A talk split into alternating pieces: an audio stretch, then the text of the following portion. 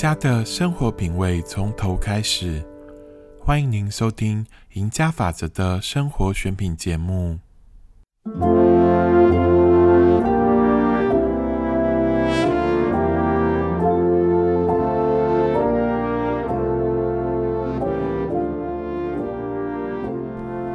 请上帝保佑我们慈爱的女王，祝福我们高贵的女王万寿无疆。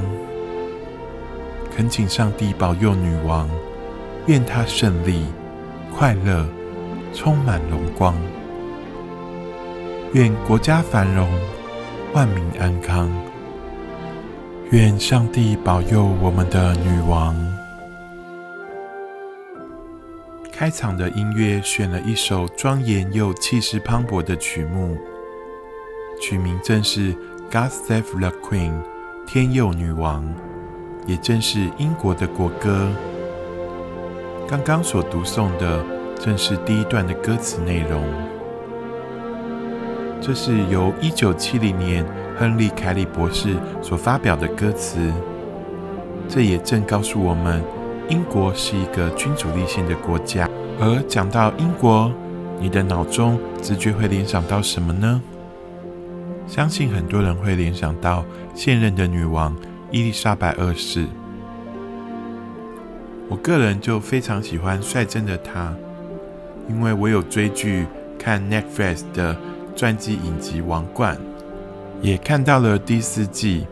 先姑且不论剧中的故事是否和真实完全符合，但是我对于剧中皇家优雅的生活品味，其实就觉得非常的向往。那回到现实，透过媒体的报道，现任的英国女王每天都还是很认真的工作，这一点真的是让我从心底就非常的敬佩她。她登基为女王已经有六十九年的历史。如果都一直保持着持续工作，可见她是多么有责任心的女王。而且她是目前英国历史上在位最久的君王。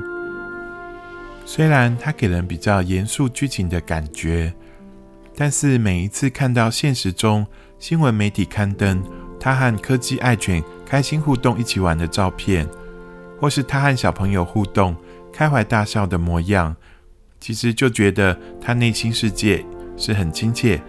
从媒体报道中，我们也知道他很爱马术。但是让我最讶异的是，他现在已经九十多岁了，还会骑着马儿到处兜兜风。我真的觉得她是一位很酷、很 sharp 领导时代的女性。不过讲到英国，应该也会想到英式红茶、阿萨姆红茶、锡兰红茶。或是很多殖民文化的故事。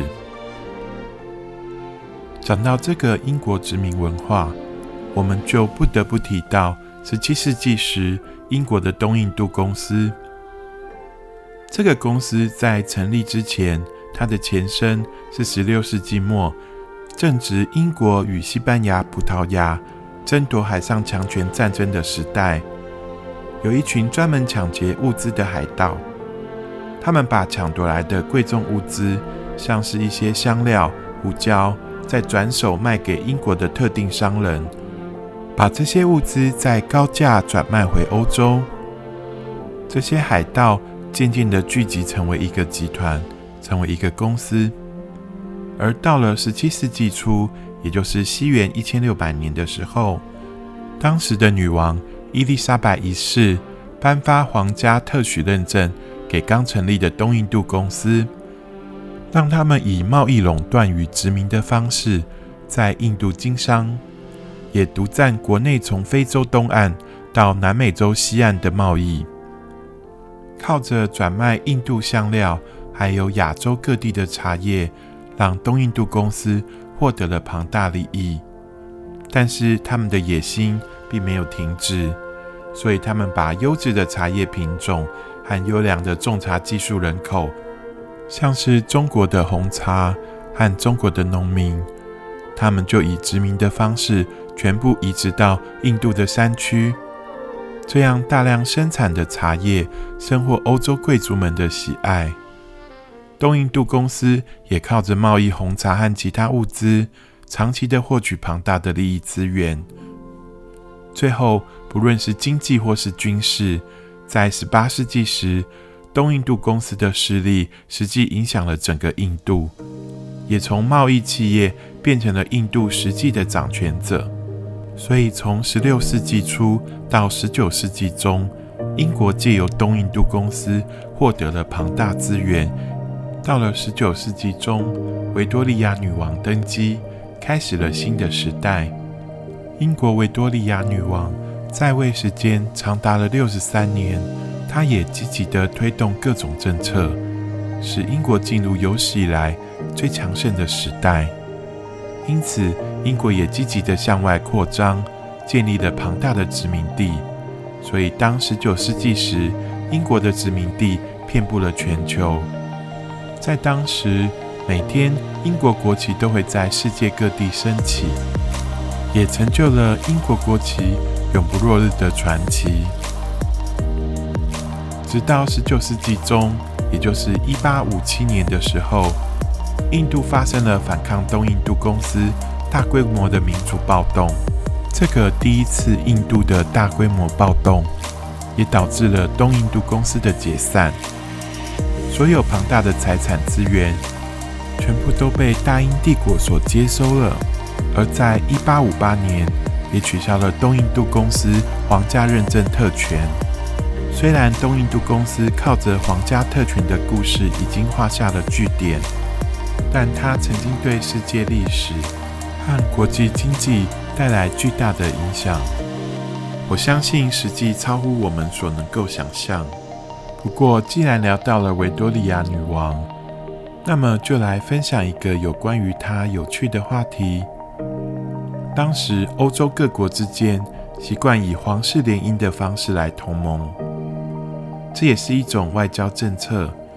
而维多利亚女王一共有九个子女，也都和欧洲其他皇室联姻，因此也造成当时许多欧洲国家的皇室子孙都是他的皇子皇孙。也就是说，这些不同国家的皇室却有一个共同的英国曾祖母。所以，她除了被称为印度殖民地的印度女皇之外，还被称为欧洲的曾祖母。其实，这些历史的故事也都改编成各种皇室爱恨情仇的电影或是电视剧。讲到这里，我想起来，像是我很喜欢的演员朱蒂丹契主演的一部电影《女王与知己》，就是以维多利亚女王。与印度护卫两人之间温馨互动的故事题材。另外，相信大家也都听过或看过《莎拉公主》卡通，里面让我印象深刻的就是势利眼的校长，还有邻居富翁家的小猴子，还有异国风情的印度仆人。这个故事也是设定在一八八五年的英国伦敦。故事听到这里，应该就可以知道。我们今天就是要来聊聊英国女王特许皇家御用。从上面提到，由英国女王颁发皇家特许认证给东印度公司经营贸易业务的特权，竟然具有这么大的权利。这个皇家贸易的特权，竟然间接为英国历史带来最强盛的日不落帝国传说。这不禁让我对这个皇家特许认证的制度感到相当的好奇，因为英国 Kent 康大数据从1777年来就连续获得英国女王最高荣誉特许的殊荣。现在就让我们一起来认识英国皇家特许认证代表着什么意义吧。在君主制的英国，皇室成员就代表着尊贵崇高的地位。皇家特许认证其实就代表着皇家成员所认可的，并推崇他们的产品和服务，也是以皇家成员的身份向世人昭告，这是最具高标准。而这个认证制度可以回溯到中古世纪数百年前衍生出来的各种贵族文化，其中贵族们生活所用的吃的都是选择最好的、最美的、最上等的品质。最早的皇家特许认证可以从西元一一五五年时由英国国王亨利二世颁发给织品公司委任的特许，而到了十五世纪时，皇家意见领袖张伯伦勋爵开始推动了皇家特许认证的限制和规范，一直演变到大约一八四零年的时候，也就是我们欧洲老祖母维多利亚女王刚成为女王的时期。这时候，持有皇家特许认证的商人们开始组织英国皇家认证持有人协会，想要以更团结、更有规律的运作，让皇家认证制度发挥更大的商业贸易价值。不断演进发展到了现代，英国皇家特许认证一共有三种标志，目前也只有三位皇室成员具有资格颁发。一位是由现任英国女王伊丽莎白二世亲自颁发的英国女王御用徽章，一位是由她的丈夫菲利普亲王颁发的爱丁堡公爵徽章，最后一种是由下一任英国王储查尔斯殿下所颁发的威尔斯亲王徽章。而皇家认证持有人协会有严格的规定，想要申请皇家认证的工匠商人们所提出的产品。或是服务都必须经过皇家成员连续使用五年以上，并且有持续贸易往来的事实。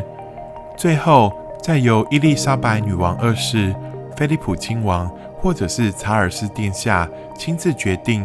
而就算取得了皇家认证，这五年之中，随时都要受到皇家特许人持有协会严格的监控。这个皇室认证每五年。都会由皇家特许人协会协助重新评选一次，所以要取得皇家认证是非常严谨也复杂的过程。毕竟，这也是代表着英国皇室的高贵与尊严。相信现在大家清楚对英国皇室特许认证的制度有了更清楚的了解。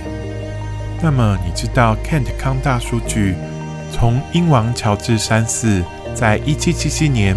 颁发第一次到现在，连续共有九位英国君主或是女王，每隔五年，连续无间断至今，已经两百四十多年了，都持续保持着最高荣誉皇室特殊认证的殊荣。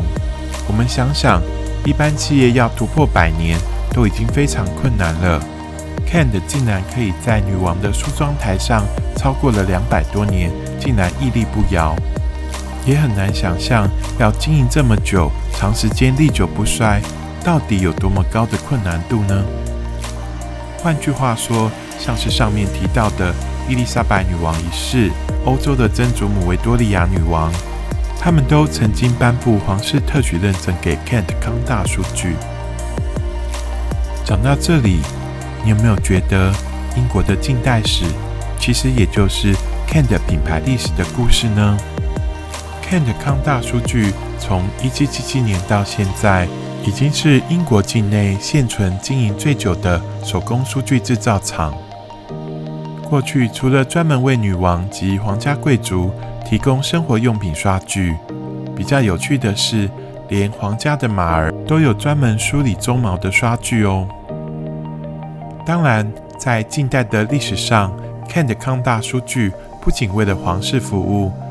在第一次世界大战，Kent 康大数据工厂也被征召作为生产联军士兵生活清洁用品与逃生用品的制造工厂，像是男士军官用的扁梳、牙刷，还有清洁用的逃生包等。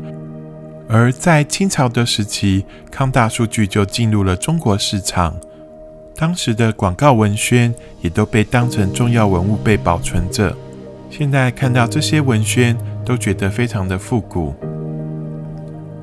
大约在十年前，我曾经在台北远期购物中心的专柜遇到一位来自上海的老先生，他是饭店的房客，他的年纪蛮大的。他说他是在饭店看到了 Kent 康大数据，特别过来买扁书。他告诉我，他小时候住在上海的租界。奶奶每天用看的同一款的扁梳帮他梳头，跟他讲故事，一边唱歌给他听。奶奶也会用手掌轻轻抚摸他的额头。讲着讲着，他就在我面前掉下思念奶奶的眼泪。最后，他和我道谢，说：“谢谢我陪他一起，让他想起儿时美好的时光。”其实，我很感谢他，因为每次我讲到这个故事，都会想起老先生讲着讲着。